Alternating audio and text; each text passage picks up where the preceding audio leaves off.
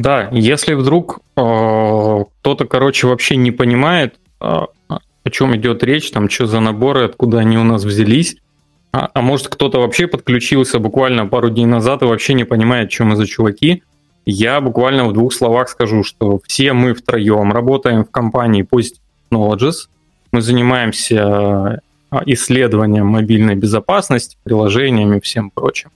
Вот, поэтому, собственно, экспертиза у нас такая, короче, в основном offensive, ну, и у всех немножко разная другая, об этом мы дальше поговорим по ходу повествования.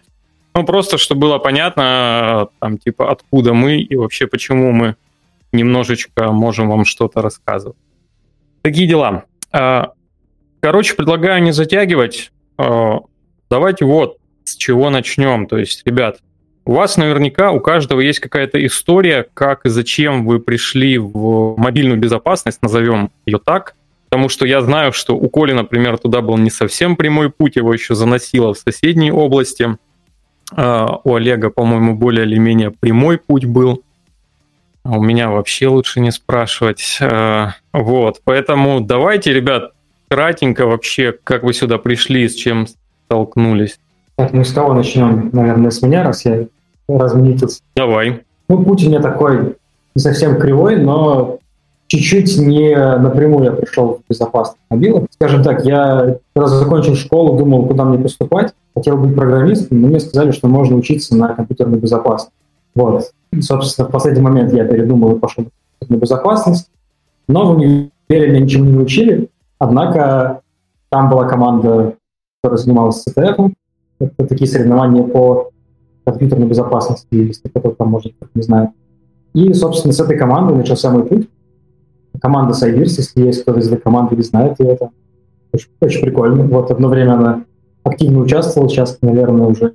И там мне передавали, по сути, опыт практической безопасности старшекурсники. Вот. Приходилось ночевать в университете, потому что в основном соревнования проводились штатами. Разница, ну, я сам из Томска, да, у Томска со штатами там, часов 12 примерно, поэтому когда у них день, у нас ночь. Поэтому часто бывало так, что в какую-нибудь пятницу ты остаешься на ночь в универ, играешь в CTF, утром просыпаешься, идешь на пару, предварительно занеся столы в аудиторию, потому что мы выносили их в коридор, чтобы было больше места. И после этого как бы ну, обзавелся знакомствами, и старшекурсники начали устраиваться в разные компании, устроился там в Positive, информзащиты, кто вообще уехал потом также из CTF-сообщества у этих ребят были какие-то контакты, которые тоже стали заниматься уже делом. Я узнал, что, оказывается, есть такая вещь, как э, анализ защищенности, проникновения. Вот. И поскольку мой интерес э, по ходу сформировался к вебу, я быстренько через этих знакомых, в общем, стал заниматься уже реальными проектами на фрилансе по вебу, то есть анализ защищенности веба у меня был. И к концу универа, собственно, я только делал, что пару раз там фриланс. Ну, вот дальше подвернулась возможность строиться в позитив, и меня спросили, типа, может, все-таки в мобилке попробуем? Я говорю, я ничего не знаю.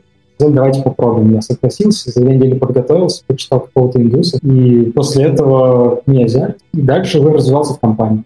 На реальных проектах уже получил доступ к экспертизе от людей, которые этим занимаются, получают это деньги читал кучу разных статей, там, ну и вот так потихонечку развивался. Путь какой-то такой. Олег, твоя очередь. Так, ну я отучился в Иннополисе по специальности информационная безопасность, но там не такая, эм, как в обычных универах обычно на какую-то теорию настроено. Там было все настроено на практику, поэтому после, в принципе, окончания э, можно было пойти работать обсеком, девсекопсом, просто каким-нибудь прогером, который шарит безопасности, пентестером, форензиком. В общем, в принципе, там дают полный спектр, давали, не знаю, как сейчас, но раньше давали полный спектр всех знаний, чтобы пойти в безопасность, причем в разную. Но я для себя выбрал попробовать обсеком поработать, пошел в одну дочернюю компанию банковскую работать обсеком, проработал там два года, и понял, что в обсеке лично для меня было неприкольно, что там у тебя одни и те же проекты постоянно. То есть, условно, у тебя там, понятно, есть э, пару банковских приложений мобильных, какой-нибудь бэк тоже, и вот ты их постоянно смотришь по кругу. Э, просто новые фичи добавляются. А мне хотелось э, пробовать разные проекты. Ну, так как с мобильными приложениями я уже тоже имел дело, еще и в универе мы там некоторые проекты делали, и в банке тоже были, то я подумал, что в мобилках может быть свою экспертизу поприкольнее, чем в чистом вебе, по развивать, потому что мне тогда показалось, что мобильный веб отличается только наличием там CSRF, потому что все серверные баги в мобильных тоже присутствуют. XSS там всякие тоже, которые есть на фронте на обычном, на вебовском. А CSRF, они мне, ну, типа, и так не особо интересны были. Я подумал, ну вот, а у мобильных есть еще клиентская часть, которую тоже будет интересно изучать, поковырять. И, в принципе, вот так пришел в ПТ и стал заниматься мобилками. А, блин, прикольно. А, ну, то есть, если так вот брать, из нас троих вы профессиональные безопасники, а я нет, потому что я учился не на безопасность, я учился на такого вполне себе программиста. Вообще, если говорить про мой путь в, в мобильную безопасность, то он был такой. То есть, если вы себе представите спираль, в центре э, спирали из всего IT, да, и где-то в центре находится мобильная безопасность. Вот я примерно вот так вот делал.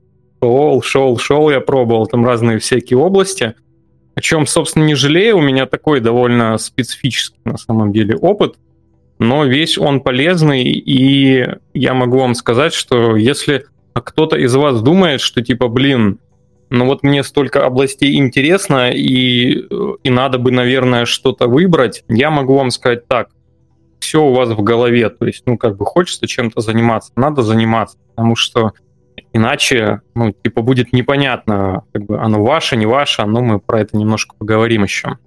А так вот, если для затравочки, ребят, можете вот каждый из вас рассказать там про какую-то самую крутую мобильную багу, которую вы нашли. Поле, я знаю, прям есть такие штуки из багбаунти. А, о багбаунти мы тоже чуть-чуть в конце поговорим, если так вот закинуть для затравки. Если я снова возьму на себя первого. А, короче, ну, слушай, багов бывает много прикольных, но не всегда прикольные баги, это баги с большим импактом. Потому что, ну, я находил исполнение кода, вот, но было это не так прикольно, потому что мне мой коллега об этом рассказал, как это находится. Я такой, о, классно, и взял буквально на первом же приложении, которое нам прилетело, которое я смотрел в одного, потому что команда перегружена была. Я нашел его, воспроизвел, было классно. Бывают баги интересные, которые сложные, а, которые там приводят к какому-то серьезному импакту только в сочетании друг с другом. А, поэтому такие, такие были тоже, но не обязательно у них какое-то там какое-то серьезное последствие было. Если выделить какую-то одну, ну, мне понравилась вообще супер необычная бага, скажем так, отраженное внедрение интента в Android-приложении, если так можно выразиться.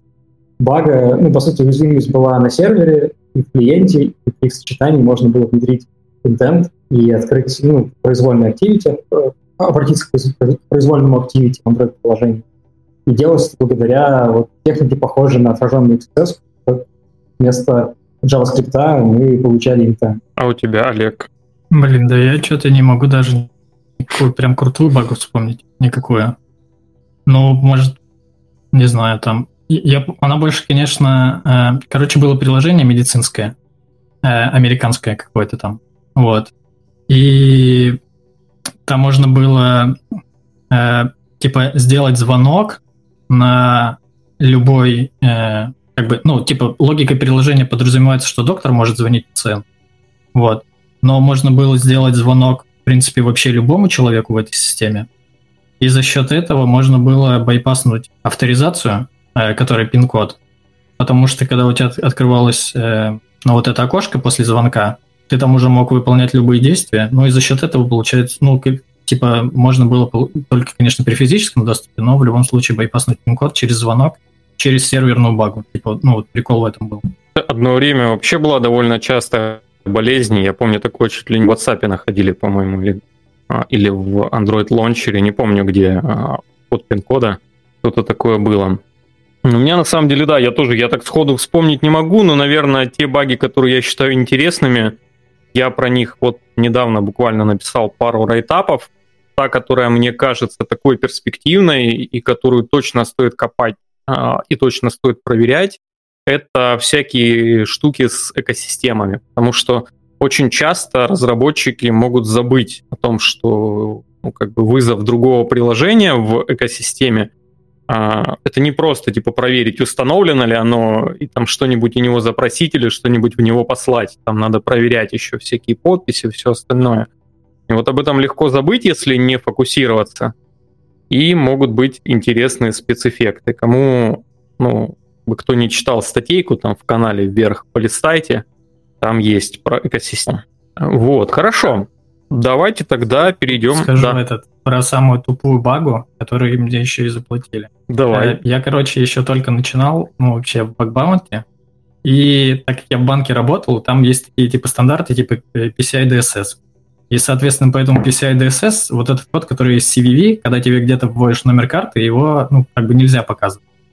И я открыл какое-то первое рандомное приложение, которое мне попалось в бакбаунте, и там этот CVV-код показывался. Я просто сделал скриншот, заполнил репорт и написал, что у вас вот CVV показывается. Они такие, ну хорошо, мы тебя заполним. Вот. Поэтому, короче, в бакбаунте можно и без скиллов приходить и получать выплаты. А сколько заплатили? Сколько заплатили?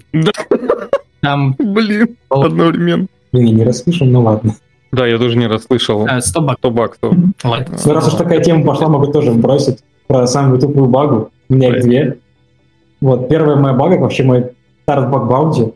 Я, я зарепортил а, запрещенный в России Инстаграм а, такую багу. Там, когда заходишь в приложение, а, типа, что-то там terms of service, все дела, короче, места, куда никто не заходит из нормальных людей. А, вот эти все пользовательские соглашения открывались по HTTP. Ну, я зарепортил у вас там по HTTP. Мне заплатили 500 баксов, потому что минимальный выплата. Типа тоже, ну, абсолютно без скиллов. Я только-только начинал мобильных приложениях разбираться. А вторая тупая бага. Я ковырял приложение такси. Не помню название, но не суть. В итоге мне было обидно, потому что из всего приложения я не смог найти ничего, кроме как подделка уведомления. А, даже не уведомления, а типа алерта в интерфейсе приложения. И я решил на пофиг зарепортить, то есть как минимум вряд ли NA мне поставили бы, но хотя бы информатив это не так э, рискованно для рейтинга. В итоге я показал им скрин, где в этом уведомлении можно было отобразить, типа, наше приложение не работает, установите Uber. И мне заплатили 150 баксов. Блин. А, я, кстати, на самом деле хочу вот сфокусировать сейчас внимание, особенно начинающих специалистов, вот на чем. Как вы слышали, ребята сказали сейчас, да, что вот есть тупые баги, там типа вообще можно без скиллов это находить, можно получать выплаты. Они немножко лукавят, и, ну, я, я скажу, почему они лукавят. Потому что на самом деле а, они с высоты своего опыта а, уже они привыкли так мыслить. В общем, а, ну как бы особенность любого хакера в том, что он может находить нестандартные подходы к решению проблем. И на самом деле, да, как бы не нужно иметь дофига скиллов, чтобы чекнуть пользовательское соглашение. Но вот догадаться до того, что туда нужно влезть, что нужно посмотреть, как оно грузится, то тут нужна уже соображалка и определенный mindset.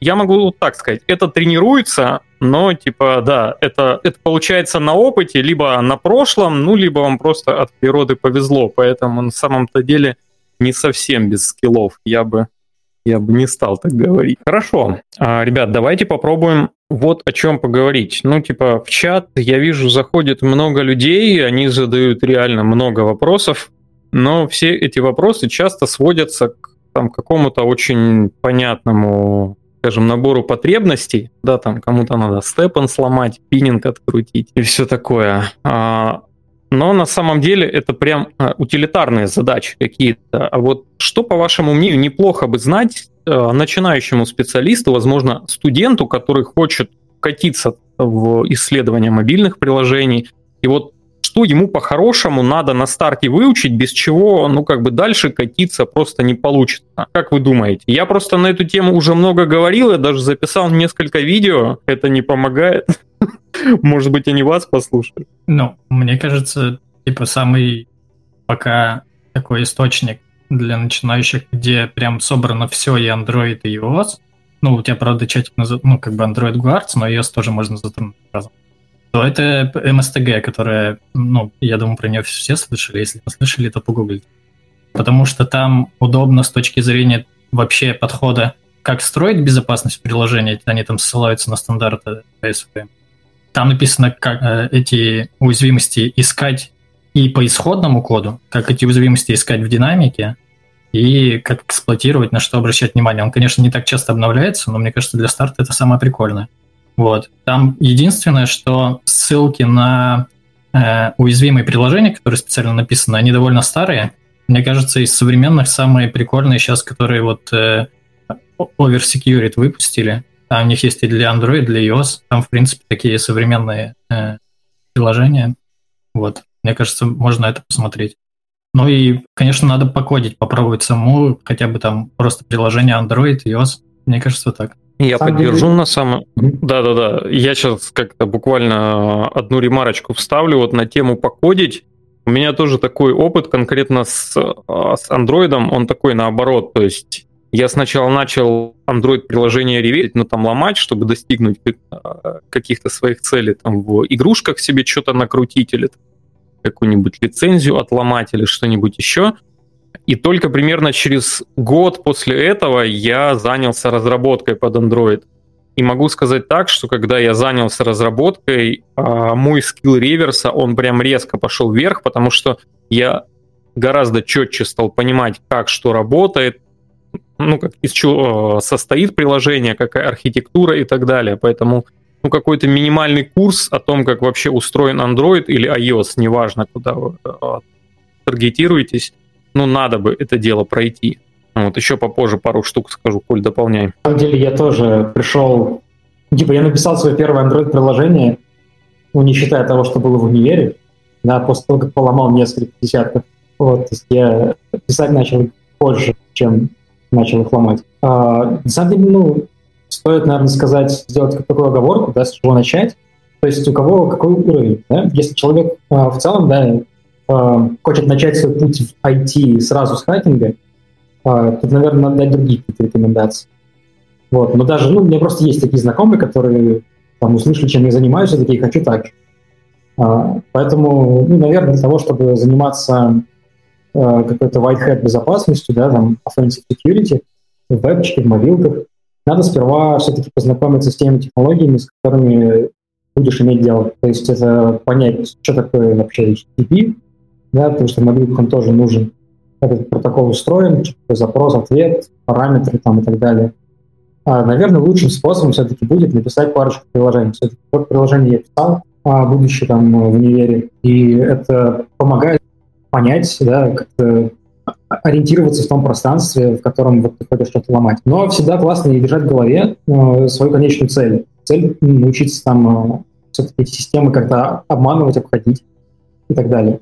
Вот, поэтому очень классно делать это параллельно. Также, когда меня спрашивают, как научиться программировать, я хоть не программист, да, но я говорю, не надо читать книжки. В них нет ничего плохого, надо брать просто и пробовать. Книжки, когда идут э, параллельно с этой практикой, это работает гораздо лучше. Так и, наверное, и здесь. То есть, если есть цель научиться ломать какие-то мобилки, можно взять э, какой-нибудь э, Mobile Hacker Handbook, Android Hacker Handbook, iOS Hacker Handbook, или взять какой-нибудь блог, да, того же Oversecure, или читать какие-то райтапы. Но здорово, когда это допустим, параллельно. Ну, что бы я посоветовал, разобрали какую-то уязвимость технологию, заходить в приложение, которое содержит уязвимость, а потом закодить эксплойт, который эту уязвимость реализует. Сделать так хотя бы один раз, два раза, и вы сильно прокачаетесь. Дальше не будет необходимости проделать такой путь. Можно будет сразу уже пытаться что-то поломать.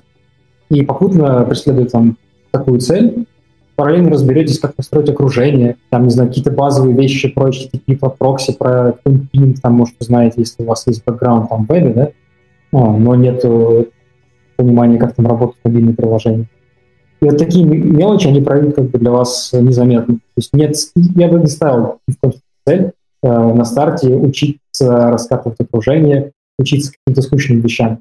Вот. Ну, может, я сильно далеко зашел, но, наверное, моя точка зрения так. Я на самом деле поддержу про разбор багов. Это прям очень важно, потому что оно вам как раз поможет прокачать ну, вот то самое хакерское мышление, будем его так называть, да, там, а, как, а, как нестандартно смотреть на проблему. На самом деле, опять же, по моему мнению, там с этим можно спорить, но у меня такое.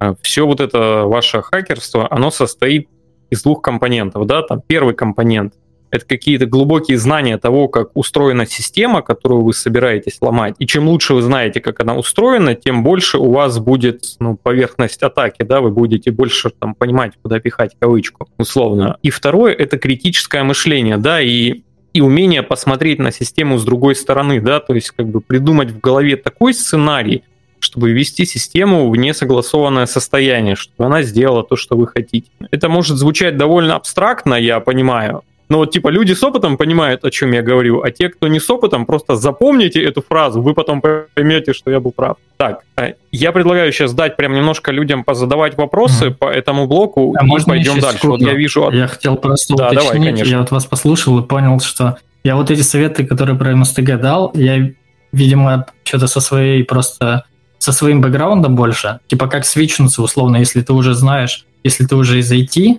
ты там знаешь про операционные системы, не знаю, там про сетевые протоколы, и ты уже там, может быть, даже что-то ломал, типа как перейти в мобилки. Вот это больше такой совет, потому что я с вами соглашусь, типа просто начинать читать МСТГ, наверное, будет непонятно, если ты даже типа я базы не.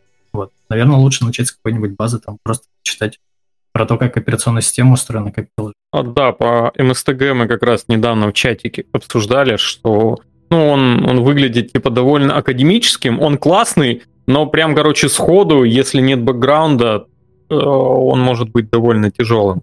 Так, давайте попробуем людям дать поговорить, может кто-то заходит. Дмитрий Валентинов, давай, жги.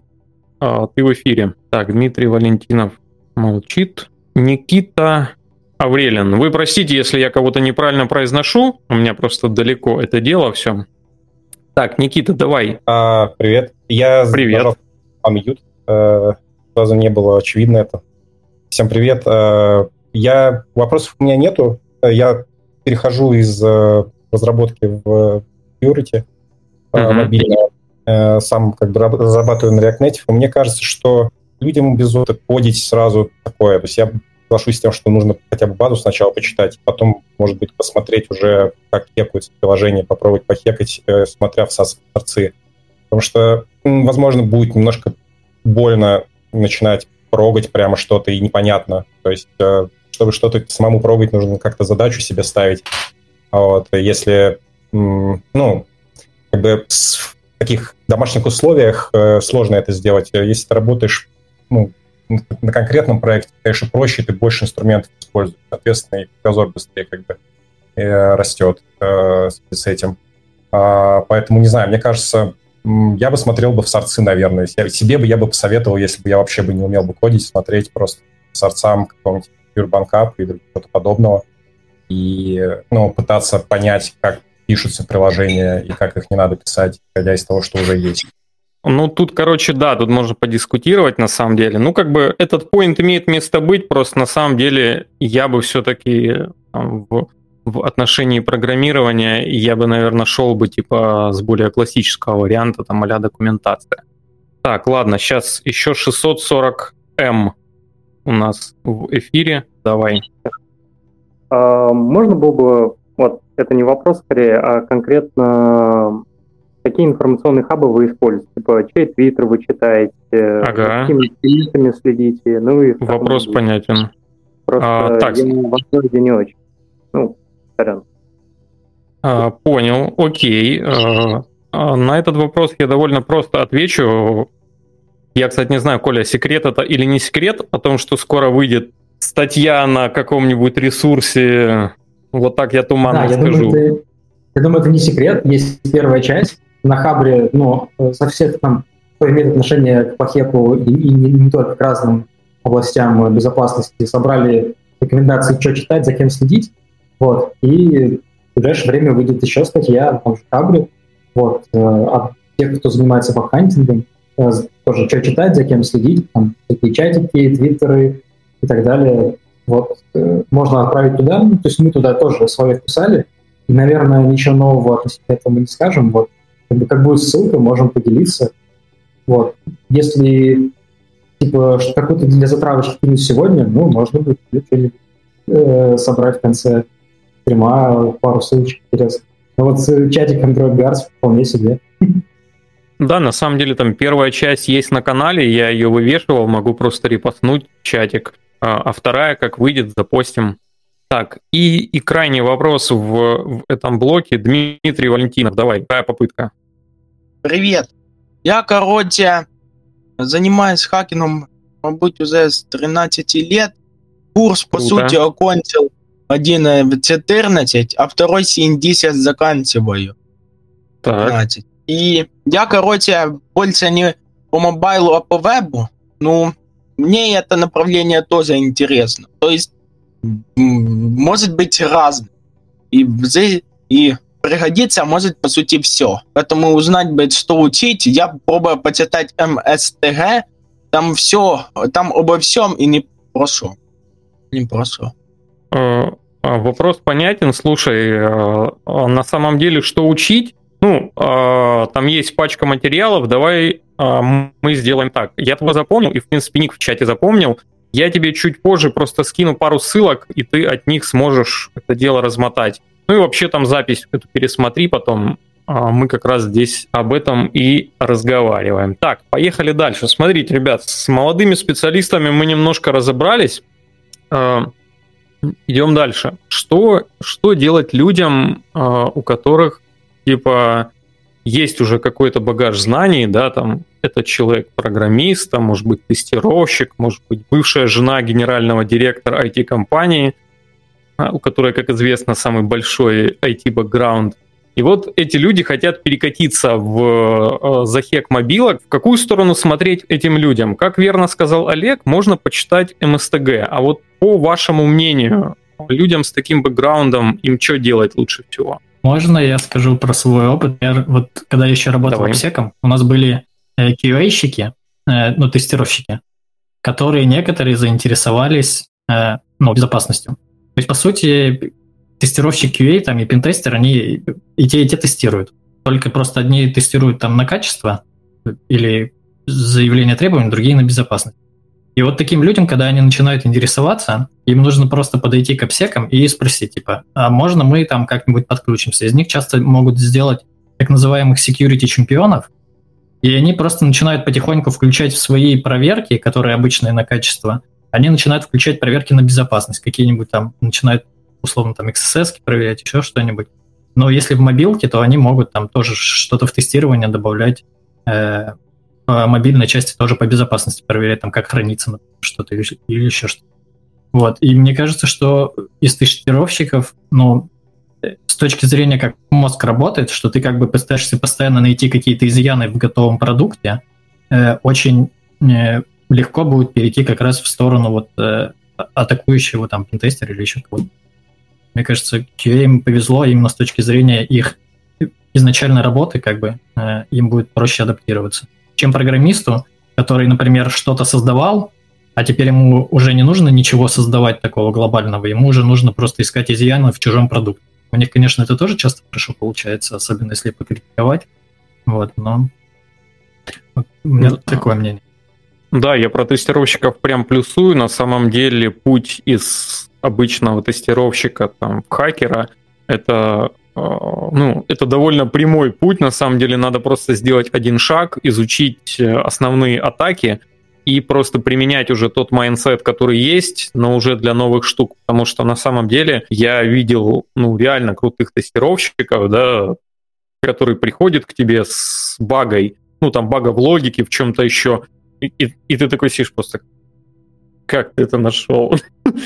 Вот. На самом деле, вот такой эффект, он должен быть от хорошего хакера, да, то есть, когда хакер приносит report разработчику, разработчик должен вот так сидеть и такой, блин, ты, ты зачем туда полез? Ну, вот как Коля, например, полез смотреть э, Terms of Condition. А ты, Коль, что думаешь? Что делать программистам бедным, вот чтобы стать хакерами? Лайкнул э, коммент по поводу CTF. Вот, штука офигенная. И плюс CTF в том, что это задание которые не содержат лишнюю логику, они, по сути, содержат практически только то, что важно для уязвимости. А, и оно точно решается. И публикуют разборы. Вот. И CTF этих очень много проводятся сейчас. Поэтому я плюсую за одним но. Мобильной безопасности — это хрень, по большей части, к сожалению. Вот. Потому что большинство тасков на мобильный пакет — это крэкми, это ну, как бы сказать, не хрень, да, то есть э, реверсы, какие-то штуки — это важные составляющие, но все-таки, я думаю, для тех, кто занимается анализом защищенности мобилок, все-таки реверс — это не основное направление, это, скажем так, всего лишь инструмент для достижения каких-то целей. Ну, цели понятны, да, там, пакеты. Наверное, что бы я мог посоветовать? А, я вот, мне тут интересная мысль пришла в голову, когда вы про тестировщиков говорили. Я даже придумал, наверное, как можно прокачать себе хакерский mindset. Не знаю, можно начать с игрушек, компьютерных, когда вы пытаетесь какие-то баги там найти, чтобы что-то там пройти. Я думаю, можно много найти э, YouTube видосов, как люди с помощью игрового интерфейса эксплуатируют какие-то баги, чтобы там где-то бессмертие получить или пройти сквозь текстуры и так далее. Вот, это сильно в таком плановом режиме может вам помочь просто понять, э, как мыслит э, атакующий. Затем просто вы можете также перейти потому что, как а, говорил Артем, патчить приложения свои, да, ну, банально там запатчить себе кристаллы какие-нибудь в игрушке и радоваться, да, и застал времена артмани, пожалуйста, чем вам не способ. Поэтому тоже вполне себе способ, а потом раз вы уже обнаруживаете себя, что вы шарите в теме и можете вполне себе серьезные вещи разбирать. Я еще, короче, добавлю про программистов. На самом деле, по моему личному мнению и опыту, в общем-то, а, для программистов самый прямой путь в захек мобилок это изучать баги и их э, эксплуатацию. И реально для этого круто подходит э, Oversecure. То есть э, у вас уже, блин, есть весь бэкграунд э, у Android разработчика, то есть вы знаете все компоненты, вы знаете, как они взаимодействуют, вы знаете, как работает система, архитектура, и вам просто нужно чуть-чуть подкрутить мозг вот в сторону того, а как это заиспользовать э, неожиданным образом. И на самом деле вот тут круто помогают райтапы по багам, да, там на Oversecured или в других блогах. А для программиста я бы вот программистов слал бы не на MSTG, а конкретно на разбор багов. MSTG придет потом, то есть когда, а, ну, как это уже такой первичный флер пройдет, уже можно сесть и методично повкуривать на самом деле. Вот. А, ну, вот как бы типа я бы, я бы вкатывался так. Так, давайте по этому блоку дадим людям возможность вопросы задать. Вот у нас есть рука. Меня зовут Привет. Иван. Так. Меня хорошо? Да, хорошо слышно. А, мне Иван, 22 привет. года. Я из Твери. А, подскажите, какими скиллами или навыками нужно обладать, чтобы стать специалистом по анализу защищенности мобильных приложений? А, вот я умею отвязывать SSL-пининг, немного знаю Java, читал райтапы по мобильному бакхантингу, например, Oversecured.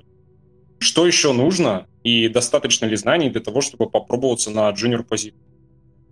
Мне кажется, твоих знаний достаточно, можно попробоваться. На самом деле, на собеседованиях мы смотрим, а, ну, лично я смотрю да, на практический опыт. Неважно, даже если приходит джун, понятно, что у него может быть э, отсутствует какой-то профессиональный опыт на каком-то рабочем месте, но есть э, те же CTF, бакбаунти, такие лабы и так далее.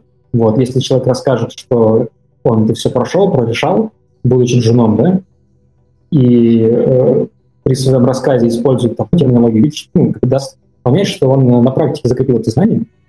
И ну, это видно, то есть когда человек, который в теории что-то прочитал, там, просишь его влево-вправо, и он уже начинает теряться, потому что практика эти знания не подкреплены. Вот. То есть да, даже будучи женом можно получить э, хороший опыт, и если его продемонстрировать при трудоустройстве, да, там, на собеседовании, то, я думаю, этих навыков, э, подкрепленных опытом, э, даже на уровне джуна, будет достаточно. Но опыт легко получить там за несколько месяцев, я думаю, решение лабораторных. Э, ну, бакбаунс чуть сложнее, но вот соответственно, этапы там и так далее. Я могу здесь добавить э, про собеседование конкретно. На самом-то деле, ну, там, если ты джун, или даже если ты не джун, неважно, вообще не надо бояться ходить на собеседование, потому что а, везде спрашивают разное, но есть такая фраза, типа, мы учимся тому, что делаем. Если бесконечно готовиться к собеседованиям и никогда на них не ходить, то никогда никуда не устроишься. Надо просто реально прийти на собес, ну, может быть, надо там один-два раза обосраться, бывает, ничего страшного в этом нет. Запросить нормальный фидбэк, э, тебе расскажут, типа, вот выучи то, то, ну, как бы полгодика позадрачиваешь, придешь, и все будет круто. Я думаю так. Так, давайте а, еще дадим возможность. Вот у нас есть... Меня с первого раза не взяли в позитив. Вот. Со второго раза. А, привет. Э, так, всем привет, спасибо вам за доклад. Я бы вот хотел поинтересоваться по поводу, а, я много лет уже программирую, сейчас сижу на СТБ, и, ну, типа, безопасность э, у нас там заключается по поводу там, разобрать какую-то сложку, там, из Linux поковырять, да, вот это вот все. У меня вопрос, а как-то можно, например, устраиваться на какие-то, скажем, там, работать за бутерброд, ну, пердолец именно там в детстве и вот в это вот все. где-то есть какие-то там бакасы или типа того, потому что я, честно говоря, ну, давно в чате сижу, но так ничего не пишу особо. Вот, и что-то вот э, не пойму, если какой-то варик э, за бутерброд пойти куда-нибудь э, дексы поковырять. Вот, спасибо. Тут смотри, я могу прям дать быстрый ответ на этот вопрос. Может, ребята что-то добавят еще от себя. Тут все просто. Тебе даже не надо заморачиваться, регаешься на какой-нибудь фриланс-бирже, ставишь цену своей работы ноль, и, и тебе сыпется столько заказов, что ты просто офигеешь, ты устанешь их разгребать. И, и на самом деле тут как бы все просто, да. Поскольку работа бесплатная, ну, я не призываю тебя там как это, кидать людей и ничего не делать. Но можно просто кон... как э, честно человеку сказать, я не смог, да, там, и взять другую работу. И так постепенно, э, там, сделав 10-20 проектов на фрилансе, ну, там, оботрешься, изучишь инструменты, и уже можно пробовать в какую-то компанию на джуниорскую позицию. Плюс, я думаю, если у тебя есть крутой бэкграунд, а рядом, там, сошки, что-то еще, то, может быть, даже не на джуниорскую. А, ребят, дополняйте. Я бы сказал еще так, что можно найти райтап какой-нибудь и скачать ту версию приложения, в котором была уязвимость, и просто воспроизвести. Я вот не зря сказал, что в CTF классно, когда пишут люди райтап, а, но забыл сказать одну важную вещь, что эти райтапы приносят пользу только тогда, когда ты полностью их воспроизведешь сам, своими руками. Просто прочитать бесполезно. Ну, там, польза может там сотни раз меньше быть.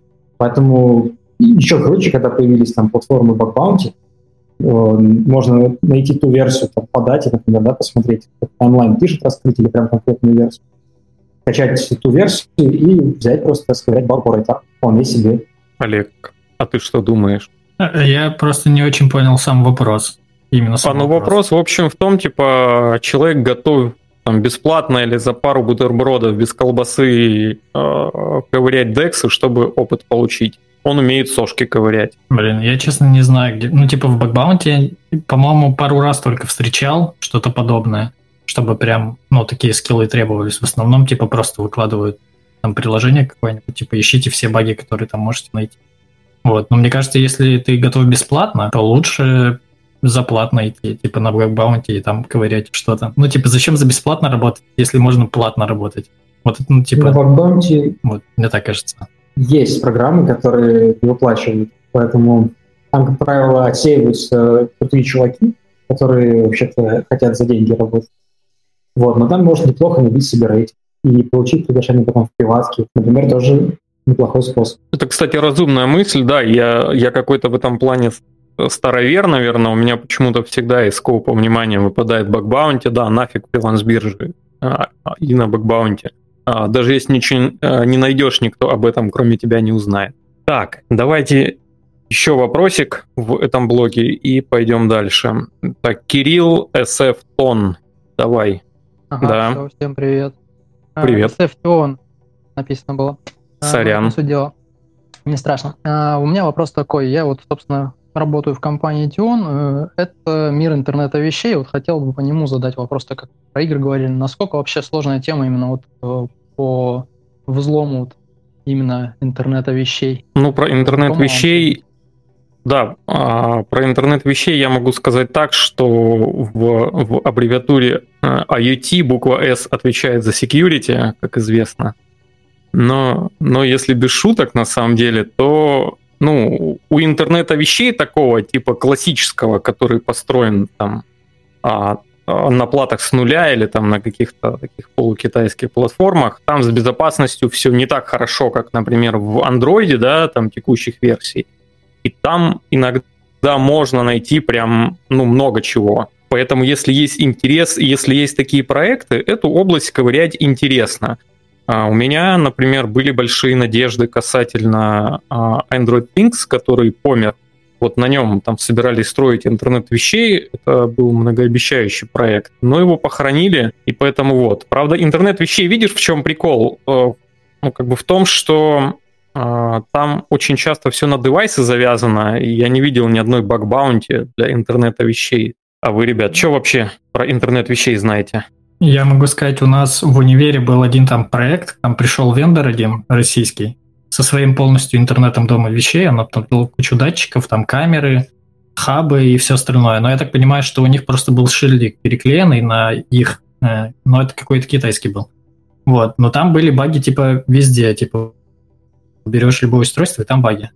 Вот, по безопасности были. Э, я могу сказать, единственное, что если вдруг кто-то захочет прокачиваться в этом, то основная проблема в том, что там же всякие вот эти протоколы есть, ну, беспроводные, какой-нибудь Z-Wave или еще что-нибудь.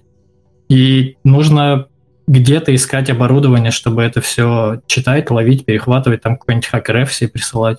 Вот. А типа мобилки, ну, берешь, да, хекаешь. И даже, в принципе, мобилки не нужны, можно эмуляторы запускать, то есть с этим проще. Вот. И мне кажется, именно поэтому Виот меньше людей ломают, и меньше, и меньше поэтому производители заботятся о безопасности. Ну, я имею в виду с точки зрения, может быть, такая тоже есть в этом логика. Хотя ботнеты на IOT постоянно строят. Вот. Да. У меня есть, короче, знакомые знакомых ко мне, э, как бы, которым знакомые рассказывали, ну, это я сейчас такой, типа, виляю хвостом, которые ковыряют всякие э, железяки, которые принадлежат большим компаниям, таким серьезным, и в этих железяках они находят такие прям совсем детские баги, что порой диву даешься. Поэтому да, то, что касается IOTA, там клондайк. То есть в андроиде ты такого, например, уже не найдешь, чтобы так ну, просто с полпинка там с периметра хапнуть RCE. А, а вот в IoT сплошь и рядом. Раз уж мы тут начали про RCE, давайте к следующему блоку. А мы поговорили Блин, про я начинающих. хотел про добавить. Давай, давай, зажигай, сорян, что я перебил. Да, да ничего, э, я просто хотел сказать, да, что подтверждаю, что буква S отвечает за безопасность в этой аббревиатуре. А, но, скажем так, у меня небольшой опыт э, по хеке IoT, но вполне себе он привел к тому, что мы научились посматривать любой домофон э, и, и все в таком духе. Вот. Часто, кстати, хабы строят на андроиде, потому что если вы хотите там в мобильную безопасность, тоже здесь занимаетесь, случится в iOS вполне себе ну, легко. Э, довольно широкая поверхность атаки получается, потому что часто девайсы взаимодействуют и через интернет, и между собой по каким-то протоколам, и там по Bluetooth с мобильным приложением могут взаимодействовать.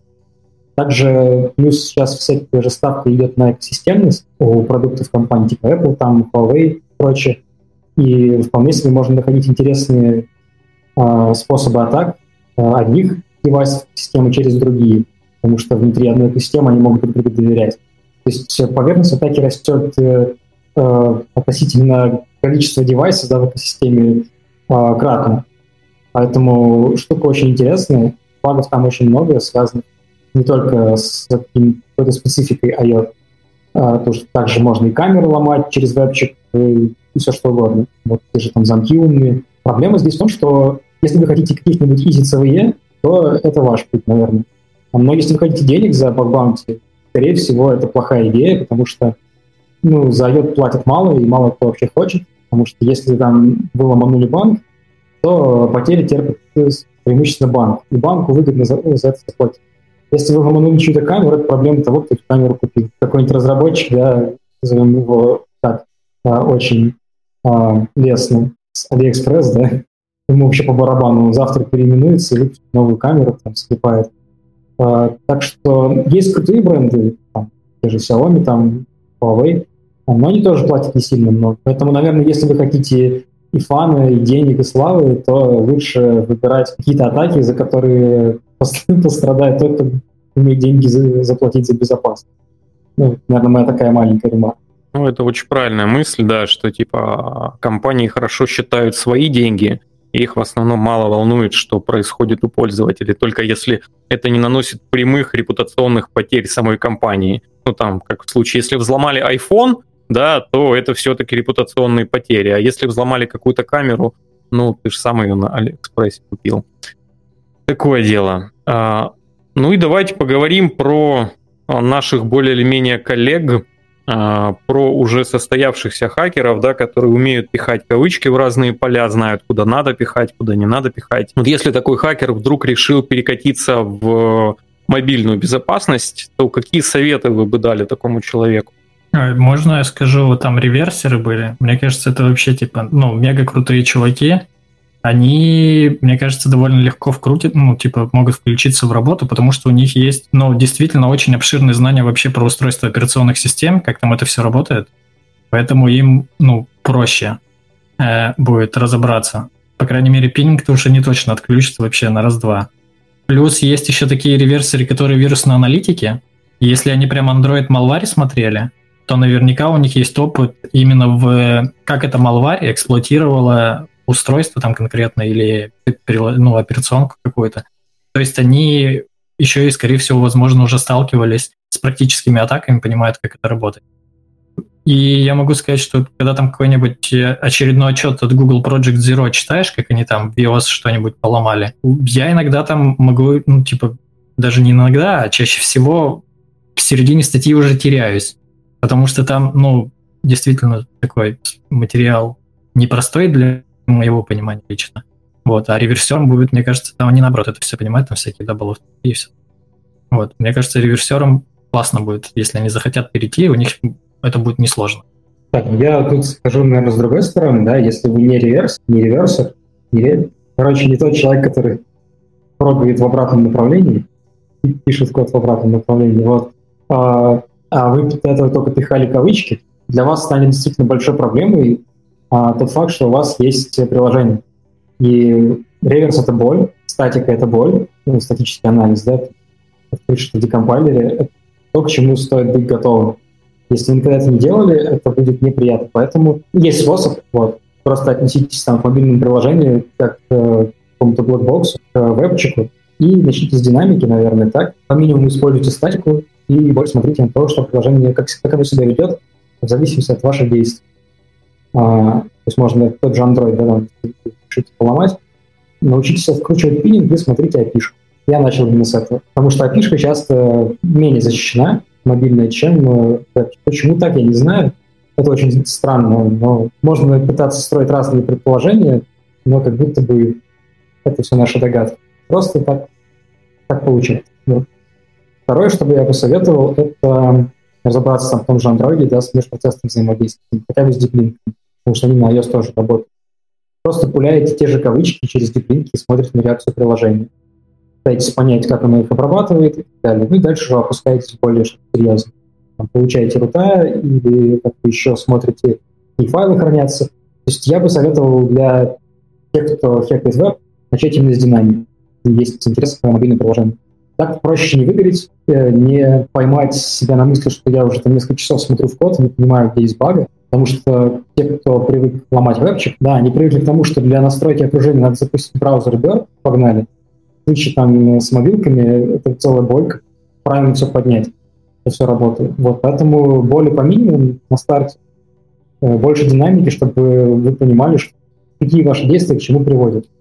Так, вопрос, а что значит динамики более широко? Ну, то есть не искать, не, не стараться искать уязвимости по ходу, то есть не открывать декомпайлер и пытаться по ходу понять, где здесь уязвимость, а пытаться взаимодействовать даже с клиентской частью таким образом, как вы бы взаимодействовали с серверной частью. Ну, то есть как мы э, ломаем какой-нибудь вебчик, да, посылаем кавычки, какие-то параметры, пытаемся там поменять, заголовки, там, еще, какие-то неадекватные данные. Также это можно сделать и с мобильным приложением. Ну, то есть для начала, да, включаем пилинг, смотрим на API, ломаем сервер. Привыкаем к тому, что нам надо отламывать пилинг, иногда смотреть там декомпайлер и что-то в этом духе.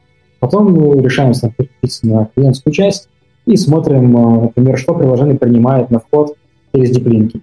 Это умеет и Android-приложение, и iOS-приложение, даже десктопные приложения тоже это делать умеют. Вот. И представляем, что у нас просто другой бэкэнд да, какой-то, и пытаемся через deep то что-то послать. Смотрим на реакцию.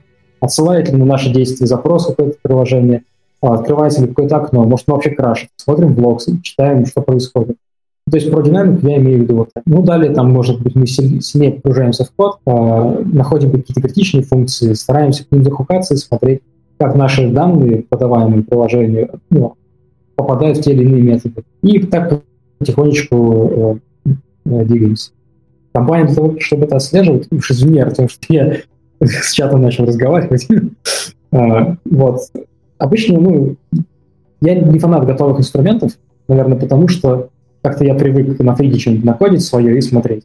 Либо взять какую-нибудь заготовочку на фриде, но не какой-то большой инструмент. Поэтому для отключения пинга есть разные способы. В чате много специалистов уже. Вот. Э, для этого действительно есть куча готовых способов и техник по А для фазинга диплинков можно использовать ту же фиду, поискать какие-то готовые штуки. Лучше поделать это руками, например, заходить в свое приложение, которое будет стать диплинки интересно. У меня вот есть проект в Android Studio, который я просто каждый раз модифицирую под Proof of Concept э, для разных приложений. А, ну, я бы ограничился фрили, вот, а дальше уже кому как удобно, то есть можно оттолкнуться от нее и искать инструменты, которые на это реализованы. Там тот же objection взять, там может интересно будет. Да, не за что. Я закончил свой спич.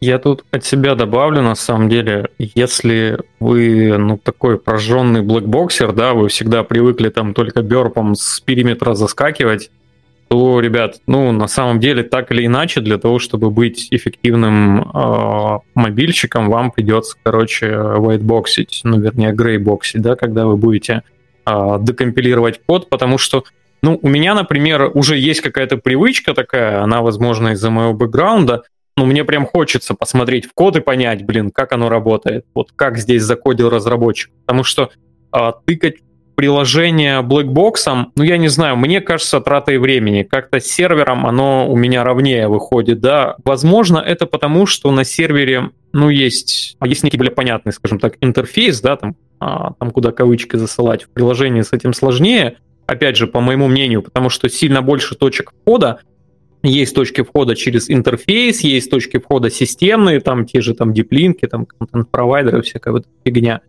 И э, без просмотра кода, ну, ваша работа будет просто не столь эффективна, поэтому лучше сразу себя настроить на то, что, типа, начался проект, вы его сразу декомпилировали, сразу исходники перегрузили в Android Studio. Ну, например, я так делаю просто потому, что она мощнее, чем JetX, и мне удобнее там, а, там оперировать на самом-то деле. Собственно, все перегружаете в Android Studio и параллельно с этим там смотрите динамику, как Коля сказал. Если по этому блоку вопросы, а, потому что есть в чате матерые хакеры, которые хотели бы перекатиться, если нет, то мы просто пойдем дальше. Так, ну, я вопросов не вижу. Тут люди жалуются, что опять ничего интересного. А тут я могу сказать, что ну, стрим для начинающих, э, как бы, наверное, поэтому мы в основном-то не ходим на уроки в первом классе, потому что там нам ничего интересного не рассказывают. А вот первоклассникам норм. Надо так. будет сделать просто потом стрим для матерых. Да, стрим для матерых, где просто э, мы будем разговаривать исключительно словами, там, что типа, да мы там запарсили, там что-то. Ладно, сейчас не могу придумать, уже под вечер голова не работает. Давайте чуть-чуть поговорим вообще про рабочий процесс э, и какие с ним есть проблемы. Вот как выглядит ваш рабочий день? Давайте для тех, кто никогда не занимался мобильным инфобезом, вы расскажете, как выглядит рабочий день мобильного хакера. Олег. Что? Просто у Коли микрофон включен, я думал, Коля а, хочет рассказать. Давай, могу я, могу я начать. Наверное, лучше сказать мотивирующую версию, а нереальную. Думаю, да ладно. А, ну, когда я еще в большей степени занимался там э, техническими задачами, да, обычно день выглядит так, ты просто садишься в свое рабочее место и начинаешь ломать приложение. Вот. По сути, ну, проходишь разные этапы по тому, как ты взаимодействуешь с приложением. Правило, проект там может длиться 2-3 недели. Если это баг баунти, там сроки вообще могут быть разные, там от нескольких часов до месяца. В общем, какое-то время вот есть, да, и из этого времени, на самом деле, самое эффективное, это вот первые 20%, наверное, времени, потраченного на анализ приложений. Правило, вначале много идей, и я бы, наверное, сейчас сказал, что очень важно структурировать свою работу, чтобы не распыляться на все идеи сразу. Ну, это лично мой процесс. А, может быть, есть смысл, ну, вот как, например, что касается вебчика, да, там, или ну, серверной части мобилки, я люблю использовать такую штуку, как э, ограничение скопа. То есть, э, например, я только беру приложение новое, например, начинаю смотреть серверную часть, ломаю только авторизацию, идентификацию, повторение пароля как будто бы у меня даже нет учета, хотя есть у меня учет. Я могу потратить на это несколько часов, зарепортить там все уязвимости, потому что мне нужно время на то, чтобы ознакомиться с функциональностью, и я даю себе это время, пока кнопки приводят к интерфейсу, и все идет. И пока довольно понятные вещи пытаюсь поломать. Перехожу дальше к личному кабинету, смотрю какие-то привычные запросы, пытаюсь понять, что приложение умеет и так далее. То есть важно познакомиться с функциональностью. То есть рабочий день в принципе, из этого и состоит, ну, наверное, скорее рабочая неделя, да, первая ее часть. Что еще такого добавить? Ну, что касается там клиентской части, да, важно тоже контролировать свою работу по анализу клиентской части. Ну, для меня это так, что э, я люблю отсматривать глазами что-то в декомпайлере, ну, начиная там с манифеста, если это Android-приложение, с инфоплиста, если это iOS-приложение, и параллельно работать там э, мой SAS, то есть, как можно сказать, э, набор просто скриптов, который просто подсвечивает мне код, куда я должен смотреть глазами в первую очередь. Ну, по сути, это просто греб такой очень умный и красивый. Это штука, которой только я могу воспользоваться, потому что я никогда не хотел делать какой-то SAS полноценный. Ну, собственно, по клиентской части выглядит обычно так, что пробегаюсь, например, сначала по всем activity, потому что это часто интересно, потому что может выдать хороший результат. Параллельно смотрю не за хардкорным, чем в манифесте интересно. Там сервисы, провайдеры, что еще, ресиверы. Ну, ресивер на втором месте, кстати. И в динамике тоже пытаюсь а, отыскать. Не в динамике, а по коду, который динамически регистрируется в ресивере. А, ну и дальше уже перехожу, наверное. То есть можно идти разным способом. Можно идти от точек входа, да, из манифеста книг копаться, либо найти какие-то опасные функции и от них пытаться понять, как к этому прийти. Очень здорово, если у вас есть какой-нибудь SAS, который тейнт-анализом обнаруживает, да, привет, Oversecure, а, это прям прекрасно. Ну и руками тоже делать можно, потому что э, Тейнт находит только то, что уже находил, вот, а классные идеи бывают приходят в процессе, когда вы смотрите руками. Это, этим заниматься тоже важно. Ну и очень прикольно, наверное, переключаться между задачами, потому что некоторые баги бывают такими, что вам нужно эксплойтить и серверную багу, и клиентскую. А сходу можно привести пример. Вот с нами работает чувак, который очень любит эксплойтить багу, а, прикрепить внутренний файл и загрузи его на сервер. А, как правило, уязвимость, которая есть и на клиенте, плюс и на сервере. Поэтому очень прикольно бывает переключаться между теми и другими уязвимостями. Вот. А еще, как э, небезызвестный Сергей Тошин сказал мне как-то раз, а, как он смотрит э, на бакграунде приложения, говорит, если я за часто нахожу ни одну багу, я забиваю на это приложение. Возможно, кому-то этот совет поможет. Все-таки Серега не скажет Сергей. Так, ну я могу сказать, что в принципе это все так же, как и Коля писал. Единственное, я могу сказать, и, наверное, порадую всех в чатике, что я начинаю с отключения пининга, если он есть. Потому что если пининг есть в приложении, что на iOS, что на Android, то, в принципе, э, дальше ты не можешь пойти, пока ты его не отключишь, потому что тебе нужно насобирать информацию вообще о методах, как работает приложение и так далее. Вот поэтому первое это пининг, а дальше я уже просто начинаю смотреть клиентскую серверную часть, вообще весь функционал приложения, ищу потенциальные точки, с которых можно заходить, и как в клиентской, так и в серверной. Ну и начинаю смотреть их, проверять примерно так, а потом все заканчивается, составляешь репорт.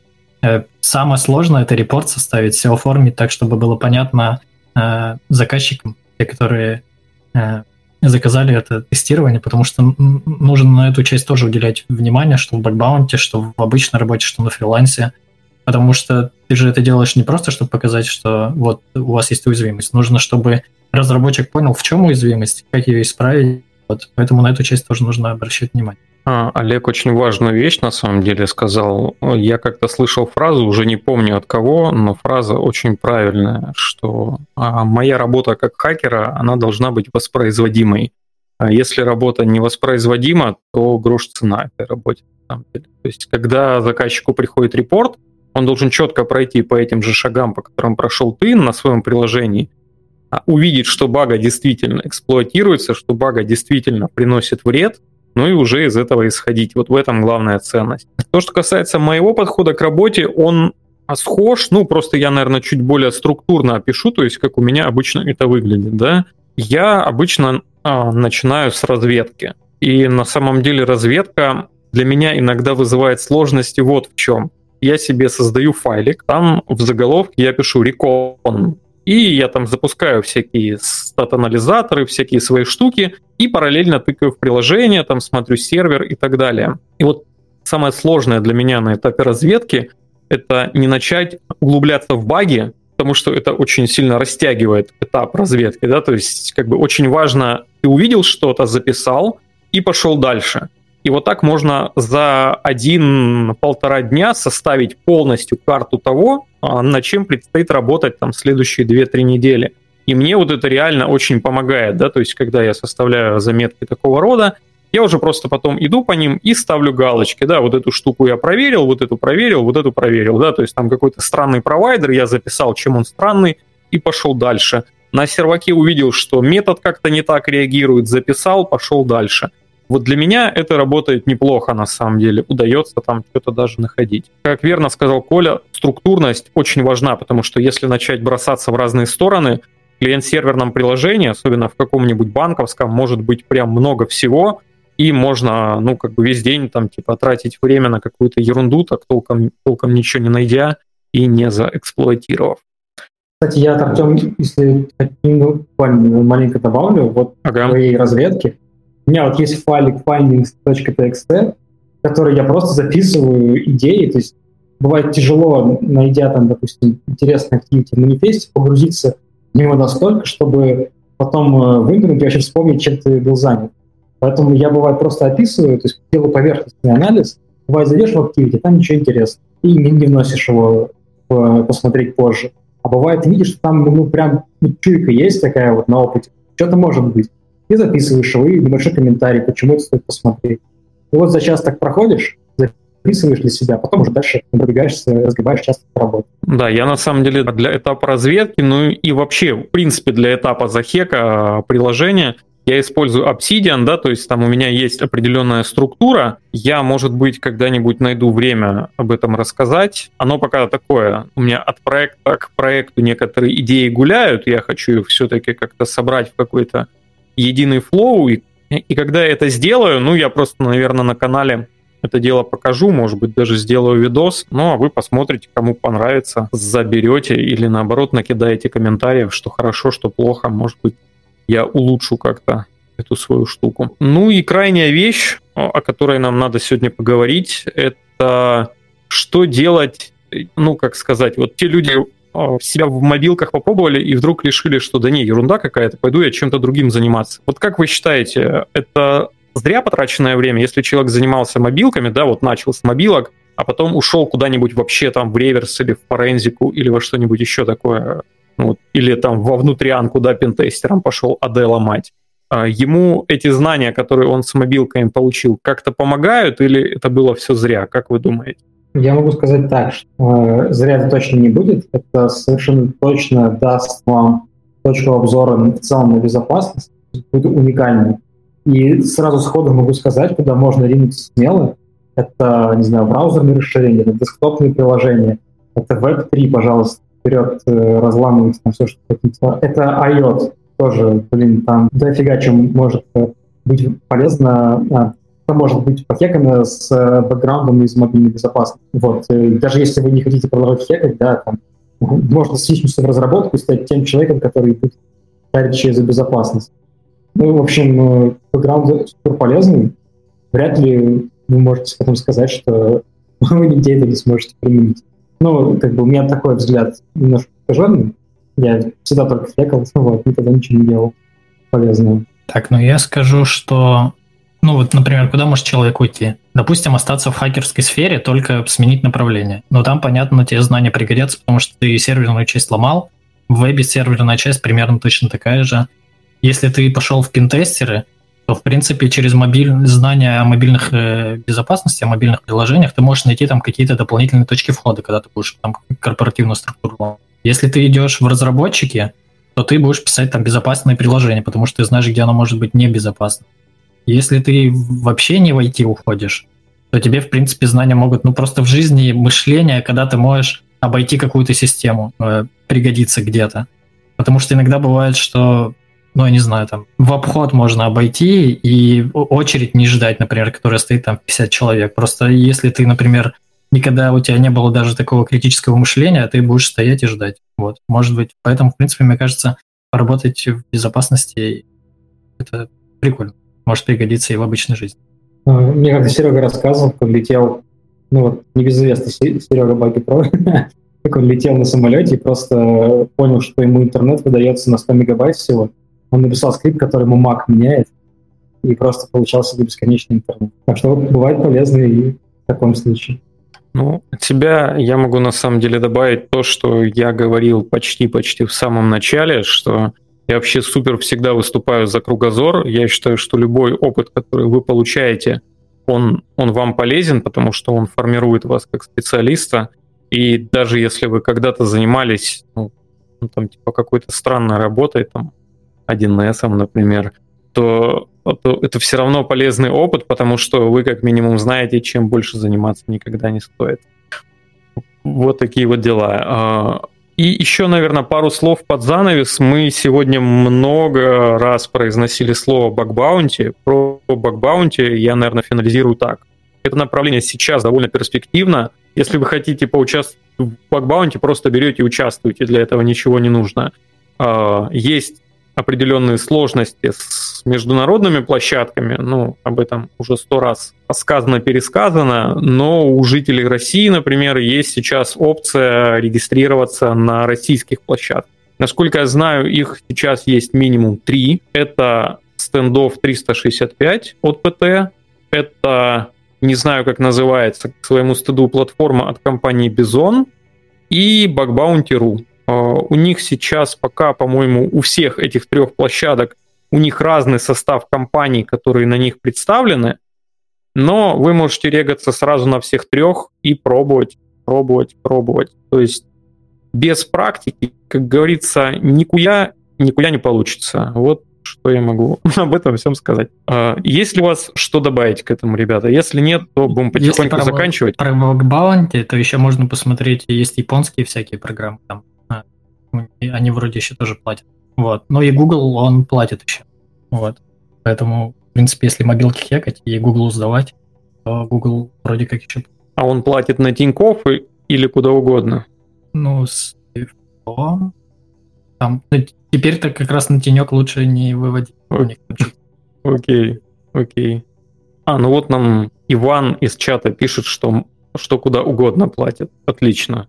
Отлично. Ну, я думаю, короче, на этой ноте мы можем заканчивать. О бакбаунти, если прям вам будет сильно интересно, можем потом попробовать сделать какой-то еще один выпуск. Хотя, на самом деле, я не очень понимаю, что можно еще обсуждать о бакбаунти. Просто надо, типа, регаться на площадке и, и начинать сдавать репорты. Изи катка просто, на самом деле.